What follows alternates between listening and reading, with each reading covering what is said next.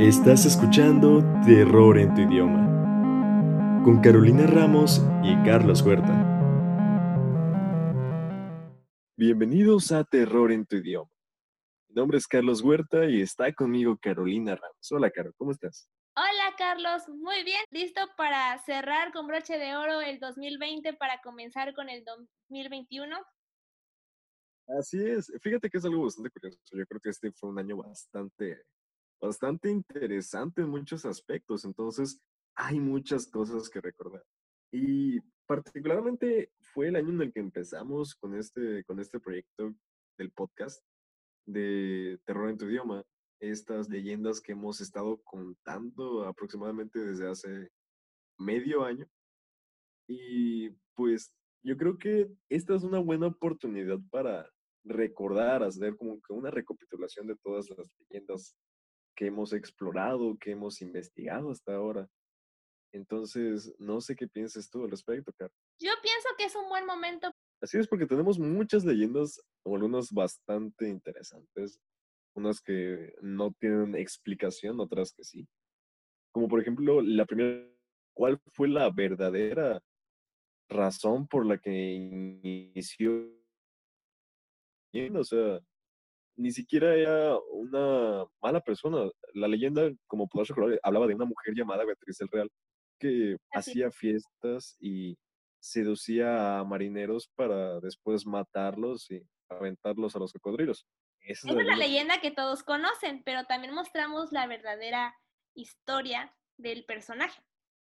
Sí es, porque investigando en los, pues en los archivos de la ciudad, uno se puede dar cuenta de que ella sí existió era la dueña de una rica hacienda de la ciudad, pero no estaba donde mucha gente.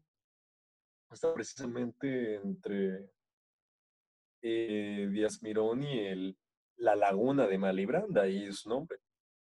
Y no era una mala persona, realmente solo tuvo un mal matrimonio, entonces de ahí surgían todas, este, pues, todos los mitos alrededor de su persona y que el hombre que mencionaban en la leyenda en realidad era esposo de su hermana y no esposo de Beatriz del Real. Exactamente. El conde de Malibrán, el supuesto conde de Malibrán, en realidad era su cuñado.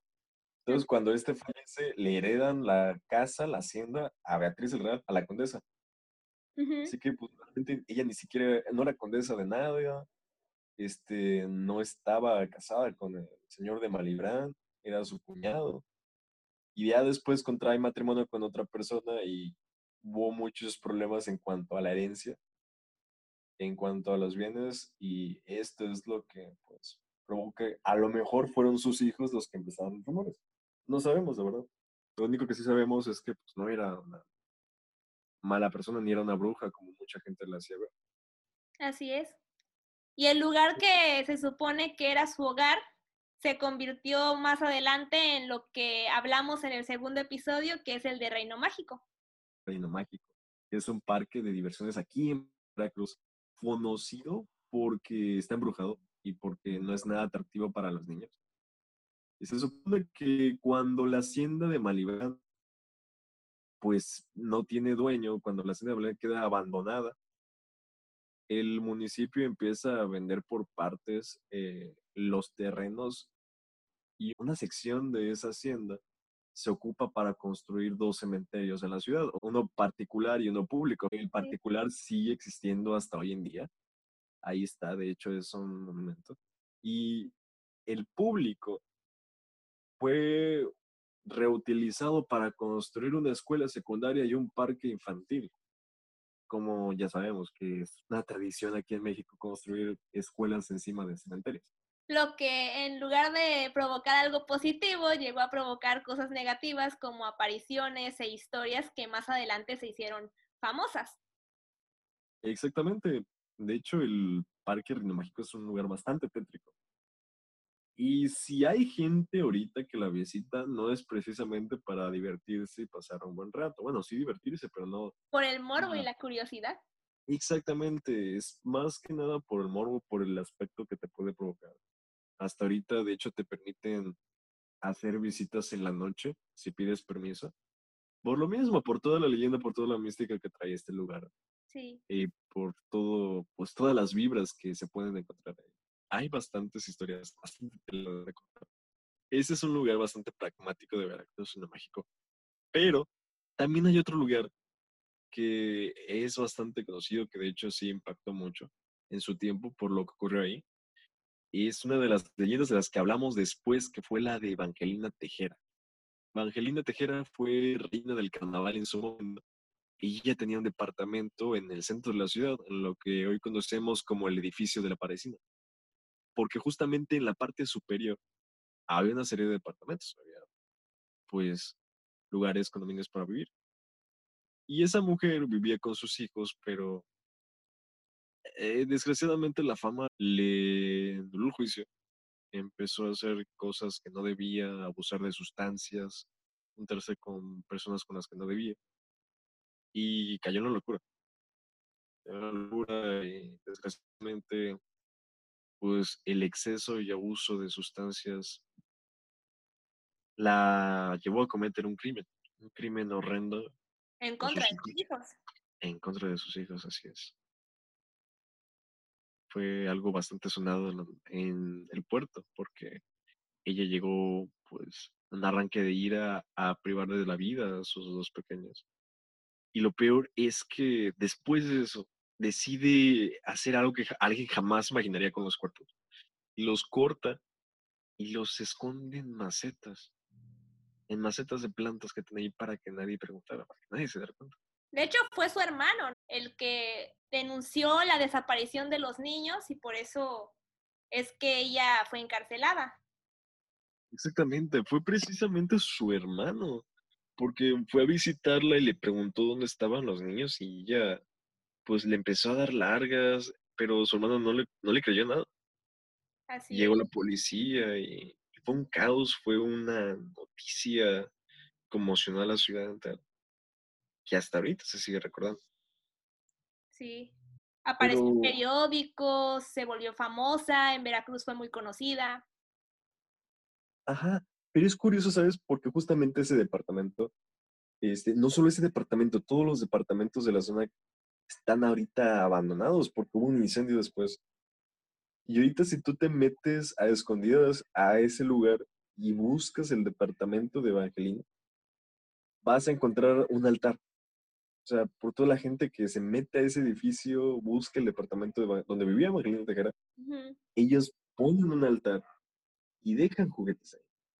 Sí. Fíjate que hablando de lugares misteriosos, hay otra leyenda que también, bueno, no era, no era tanto una leyenda porque lo investigamos y nos dimos cuenta de que no había nada interesante era la casa de la boticaria, la casa de las muñecas.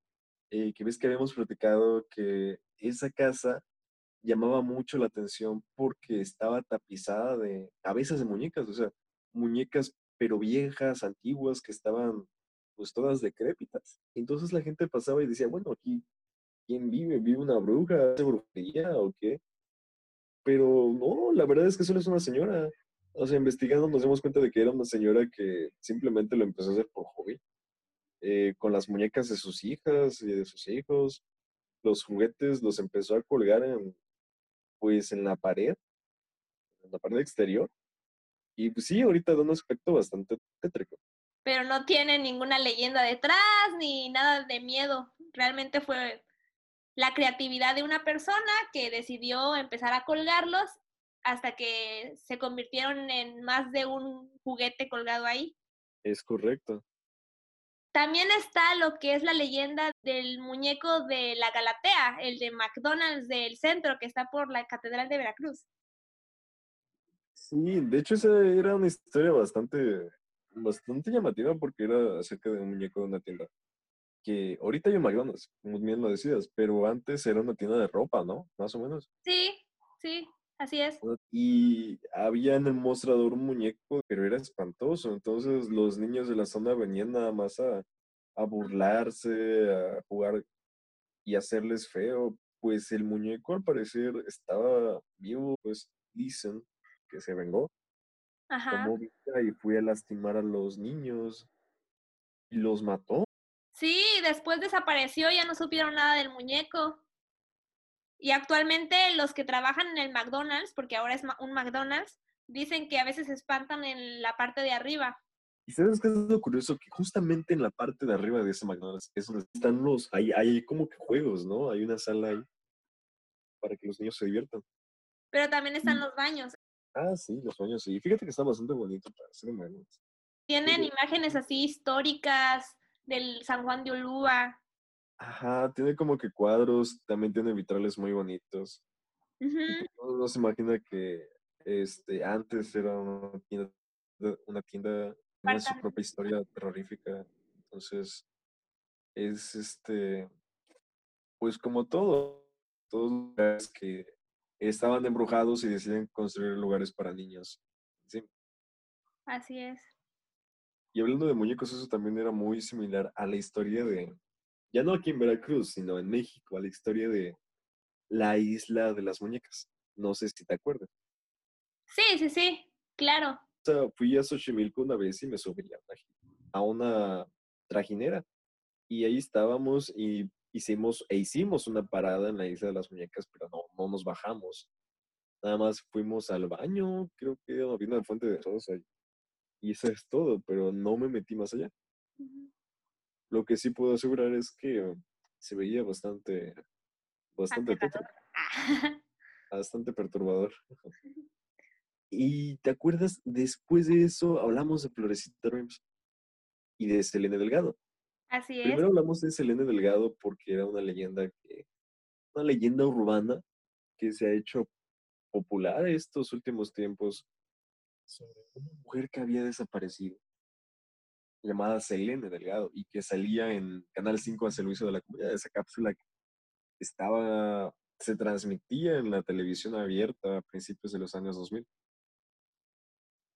Entonces, esta mujer Selene tenía un rostro, no tenía un rostro muy identificable porque la foto que mostraban de ella estaba muy borrosa y no daba muchos datos de ella. Entonces, era, había dado lugar a muchas historias como realmente era una persona que nunca existió. Ajá.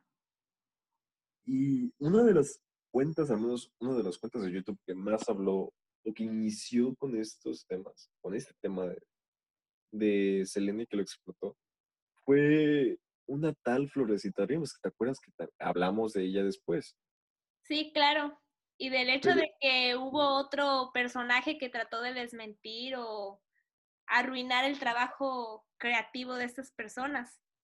Ajá, y exactamente porque después descubrimos que era más que nada un trabajo creativo, no era una investigación propiamente, ni era un juego de realidad aumentada. Que también era una de las teorías sobre esta cuenta que desde, mi, desde el 2010, 2013, más o menos, estaba, bueno, se dedicaba preparar videos bastante extraños, mucho antes de que, pues, pudiera considerarse algún tipo de humor. Así que podría decirse que Florecita Dreams fue una adelantada. Y después de eso, hablamos de varias tumbas, no sé si te acuerdas. Sí, claro, algunas eran de famosos, de personas conocidas y otros sí eran de miedo, eran de terror. Por ejemplo, la del niñito tenía como que miedo a la, a la oscuridad y que fue la razón por la cual falleció y que la tumba parecía abierta, razón por la cual posteriormente decidieron dejar la tumba arriba, al aire libre. Ajá, exactamente. De hecho, después hicimos un- episodio de Tumbas parte 2, ¿no? ¿Te acuerdas? Sí, porque encontramos más historias que tuvieran que ver con, con esos lugares. Así es, había bastante tela de dónde cortar. Incluso, este, no sé si te acuerdas de la historia de una niña que estaba enterrada en Orizaba y que ella murió muy pequeña, hace como 100 años, porque tuvo un accidente con una vela. Entonces, lo que hicieron sus padres fue crear una, pues una tumba, una lápida donde había una escultura de ella descansando, o sea, literalmente durmiendo, y encima un ángel cuidándola. Y se dice que en la noche ella cobraba vida y se ponía a jugar por el cementerio. Sí, es cierto, sí. Otra historia de niños, creo que la gran mayoría eran de niños. Es bastante curioso que la mayoría de las, o yo creo que más bien O de las mujeres historias- también. Ajá, las historias que más dan miedo son de niños o de mujeres.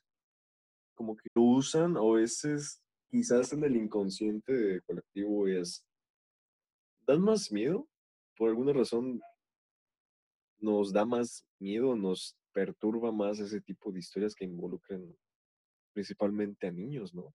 Sí. Yo creo que sería un buen tema de investigación para un episodio posterior. Claro. Así es. Si no, aquí en el estado hay bastantes historias, de, en, sobre todo en sus cementerios. Y como bien lo contamos, igual ahí mismo en, en Orizaba, que es el lugar de la tumba de esta niña, hablamos de una sirena que se solía aparecer en un lugar llamado Ojo de Agua. Ajá. Y se decía que esta persona, o más bien este ser, pedía auxilio a quien lograra pasar y quien la rescatara eh, tenía que llevarla a una iglesia. El problema es que no podía voltearla a ver mientras llegaba, porque si lo hacía iba a descubrir a un monstruo horrible. Y la otra versión era la de que era un niño que estaba llorando en ese mismo parque y que igual no tenías que voltear a verlo. Así es, y te das cuenta que era un niño. Un niño y una sirena, una mujer, entonces volvemos a lo mismo, o sea, es la misma historia. Como que se, este, es un común denominador de muchas de estas leyendas. Como el de La Llorona, o sea, La Llorona es la historia de una mujer que llora a sus hijos pequeños Ajá. Sí. porque se murieron o porque ella las mató y con la planchada es la misma historia, o sea, es una mujer la que, este, pues perdió la vida en un hospital. que en algunos casos mencionan que fue asesinada, pero que por su amor a su trabajo se aparece en los hospitales y hay muchas versiones. Muchas personas cuentan que una enfermera los cuidó, pero nadie sabe qué enfermera fue, o que muchas personas ya están acostumbradas a que una enfermera cuide de sus pacientes, pero esa enfermera murió hace muchísimo tiempo. Creo que es algo muy común en los hospitales de cualquier estado. Y estos podían ser buenos o podían ser malos, también podía hacerle daño a las personas que estaban pues siendo atendidas, Sí. como una especie de venganza. Y así como la planchada, la llorona igual es conocida de diferentes nombres, incluso en varios, varias partes. Exactamente. Ah, no solo en México, también se dice que hay varias variantes a lo largo de toda América. Así es. Y precisamente, este, hablando de estas leyendas que se dan por, por toda Latinoamérica, una que se hizo muy popular en los noventas fue la de los pitufos. No sé si recuerdes, o al menos que este, te tocó que estaba uno cuando era pequeño y nuestros padres nos decían que los pitufos eran el diablo y que representaban a los pecados capitales. Exactamente, eso es algo que se dio bastante en los años 90, principios de los 2000, primero con los pitufos. De hecho, hay varias historias de pitufos que según atacaban a los niños, a los que los usaban de juguetes o algo por el estilo. sí, Fue como que los que se compraban los muñequitos. Exacto, esos muñequitos pequeños que eh, simulaban a los pitufos a todo, pues a todos.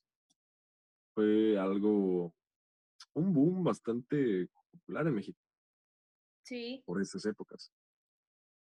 Y que mucha gente compró esos muñequitos porque empezaron a pasar una caricatura en la televisión y porque les llamó la atención. Ajá, la de los pitufos, que ya tenía pues tiempo transmitiéndose, pero con el, con la llegada de toda la mercancía propia de propia de pues la serie fue inevitable que empezaran a surgir leyendas, al igual que surgieron con los Pokémones mucho tiempo después, que igual decían que eran del diablo y, y muchas cosas.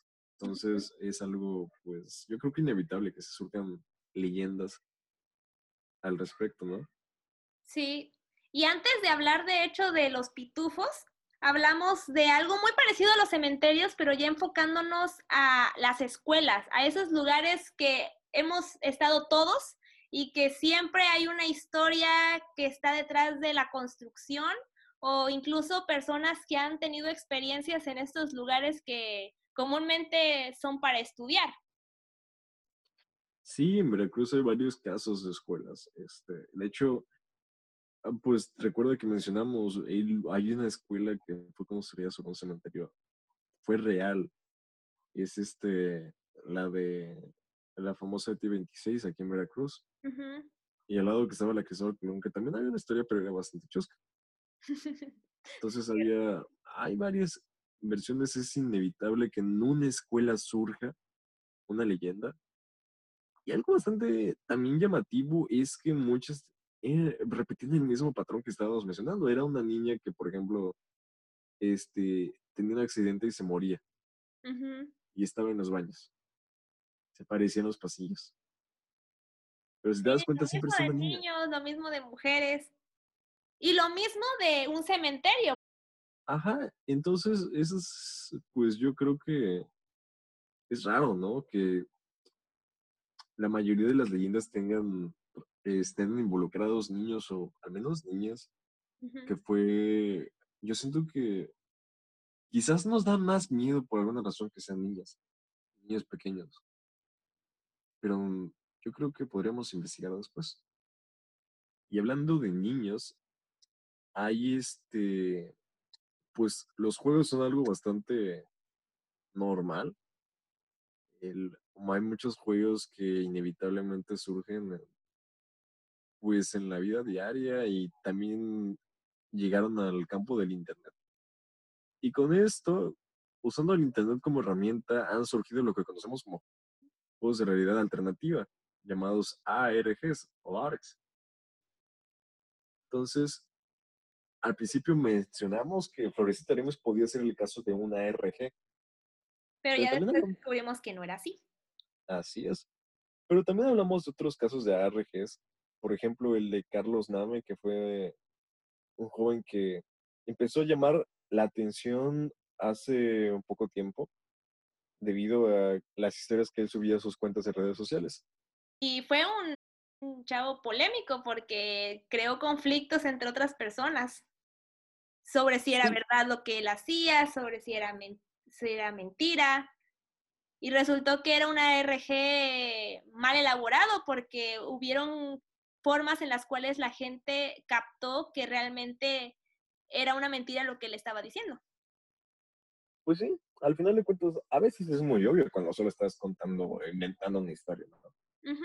Pero eh, lo que este chico nos quería hacer era transmitir una historia. Obviamente era falsa porque pues había demasiadas cosas que no cuadraban. De hecho, era de aquí de Veracruz. O sea, al principio me sonaba que era de Cancún, pero luego empezaron a ver los lugares que él recomendaba y visitaba. Y eran aquí de Veracruz. De hecho, hay fotos de un Costco que estaba aquí. Y así como el caso de Carlos Dame, también hay otros ejemplos de RGs. Mencionamos varios esa vez. Y pues yo creo que poco a poco se van a ir popularizando más. Como por ejemplo la aplicación de Randonáutica, acuérdate. Y la aplicación de Randonáutica que nos permitía, pues, nos mandaba un utilizar. Así es. Bueno, ahorita por el tema de la pandemia, ¿no? Pero yo creo que cuando acabe podemos empezar a, a, e iniciar nuestras exploraciones urbanas para descubrir lugares misteriosos. Porque sí es cierto, luego te mandaban lugares bastante raros. Yo la intenté la primera vez y pues les mencioné que me mandó a una funeraria. Y dije, ok, esto es bastante extraño. La funeraria que estaba por mi casa. Y obviamente no fui, pero me quedé con la intriga de a lo mejor si vuelvo a intentarle jugar con la aplicación después me va a llevar a un lugar desconocido, algo bastante, pues, que llame la atención y me puede encontrar algo misterioso, algo perturbador. Ajá. O tengamos que desenterrar algo extraño. Así es este tema de las exploraciones urbanas es algo que ha estado también, este, pues, llamando más la atención últimamente. se pueden encontrar varios videos de personas que exploran y entran a casas abandonadas. Y ese es precisamente otro tema de los que, de lo que, del que hablamos después, las casas abandonadas.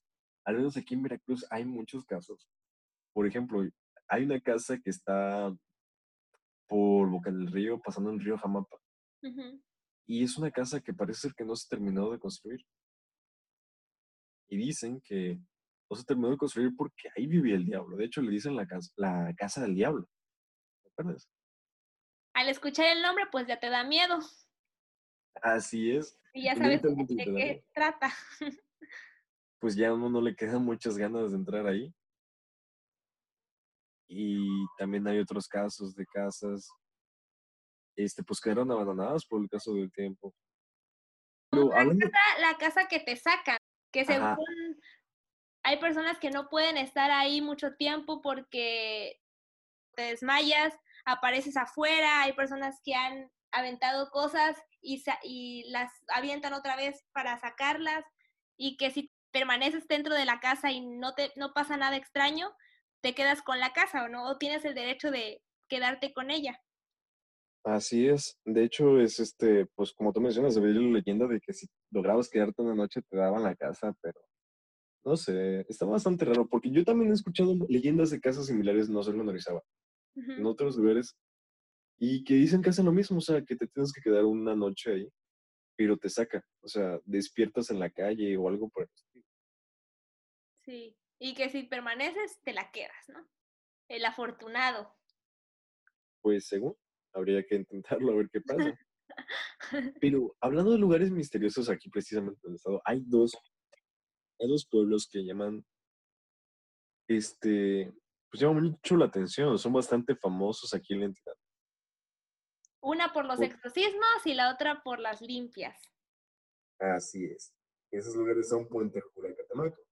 En Puente Jula, lo que se, se conoce allá como misas de sanación, que prácticamente son exorcismos colectivos, se realizan ahí cada semana. Y a pesar de que es algo que ha sido pues condenado incluso por la iglesia local, eh, por el obispo, diciendo que un exorcismo no se puede llevar así. Se sigue practicando, se sigue practicando en la parroquia del lugar.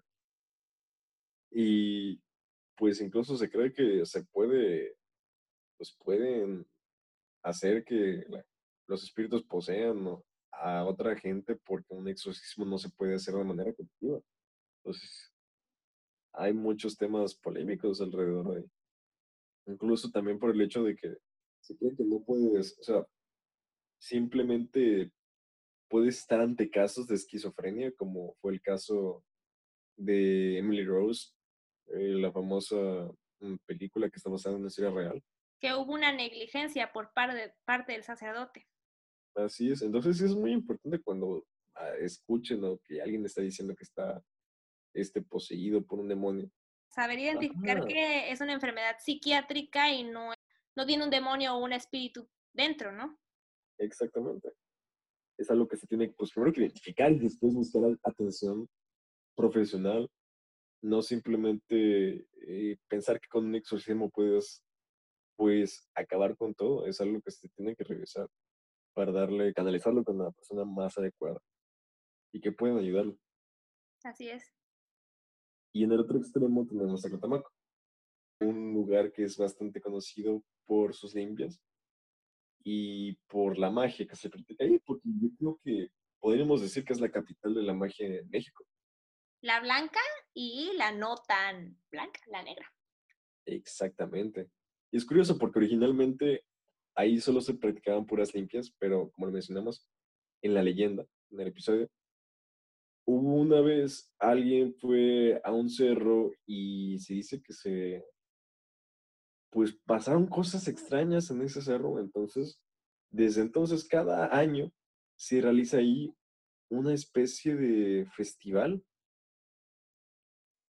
una especie de festival a la, a brujería y al demonio, se les dicen... Las misas negras. Ajá, sí, se hacen misas negras ahí que son muy famosos y que hasta en periódicos han aparecido. Exactamente, el primer viernes de marzo, si no me recuerdo, ¿no? Así es.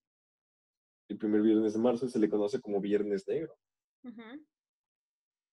Y ahí se practican, pues, misas negras, se hace, este... Incluso hacen pues sacrificios de animales. Así es. El pentagrama, dibujan un pentagrama. Hay muchas cosas. Entonces, sí es como que ha cobrado mucha fuerza esta zona. la zona de los ductos precisamente, principalmente Catamaco, por todo contexto de brujería que se realiza ahí y que no vas a encontrar en otra parte del país. Y que al igual que el de Puente Jula, hay personas que incluso van para curarse enfermedades. Así es. Aunque pues, como mencionamos, lo recomendable siempre es buscar primero ayuda de un profesional para pues poder tratarse de, una, de la manera correcta. Sin embargo, hay gente, pues obviamente cuando uno está desesperado, va a buscar cualquier tipo de, de solución. Entonces, pues sí, hay que tener mucho cuidado. Y no falta aquel que se aproveche de las necesidades de los demás. Así es.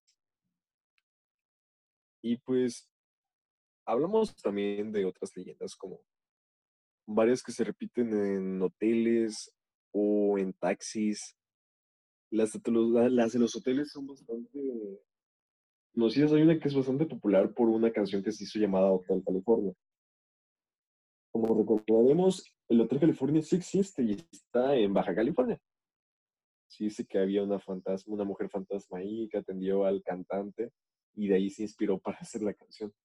Y así como dice, hay otras historias en hoteles que pues inevitablemente se fueron construidos en lugares que donde pues se usaban o se practicaban otro tipo de actividades en el pasado, por, por ejemplo, conventos que se reformaron y se convirtieron en hoteles. Va a haber muchas historias, como es el caso de varios hoteles aquí en Veracruz. No sé si te acuerdas, Carlos, también que hablamos de una leyenda acerca de un una mujer que se aparecía en un taxi, que pedía un taxi. Los taxistas la, la recogían en el, en el cementerio. Hubo, de hecho, una, una versión en la cual la mujer le pedía llevarla a varias iglesias y ya después a casa de su esposo y ahí fue donde pues se enteró que en realidad a la mujer a la que estuvo llevando a todas esas iglesias está, estaba muerta. Así es, esa historia ha tenido muchas variantes, pero en esencia es la misma. La mujer que pide un taxi la llevan a una parte, a un lugar, y después descubren que el taxista descubre que la persona estaba muerta. Entonces es bastante curioso cómo es que se ha llamado, es que se ha repetido a lo largo de todo el, mm, todo el país, incluso de otros países. Pero pues bueno, esas fue y yo creo que con todo lo que ha pasado estos últimos tiempos, van a surgir más, van a surgir más leyendas, más historias. Todos los acontecimientos que ocurrieron en este 2020 dan para bastante material. Estoy seguro que en un tiempo vamos a estar escuchando de leyendas o historias que, que se dice que ocurrieron en este año. ¿Qué piensas? Pues yo pienso que va a haber un montón de experiencias. Muchas personas visitan hospitales, entonces probablemente haya una que otra experiencia que hayan tenido en estos misteriosos lugares, como ya les explicamos. Hay la historia de la planchada, probablemente hay otras experiencias que hayan vivido otras personas, o por ejemplo, al estar encerrado en tu casa, probablemente también haya personas que hayan tenido experiencias en sus hogares con respecto a, lo paranormal. Así es, por lo tanto solo nos queda esperar qué historias nos depara el 2020 y 2021. Así que pues solo nos queda más decir que espérenos, espérenos el próximo año para ver qué historias les podemos traer. Por mi parte, yo creo que esto sería todo por este año. Mi nombre es Carlos Huerta. Y mi nombre es Carolina Ramos. Y esto fue Terror en tu idioma.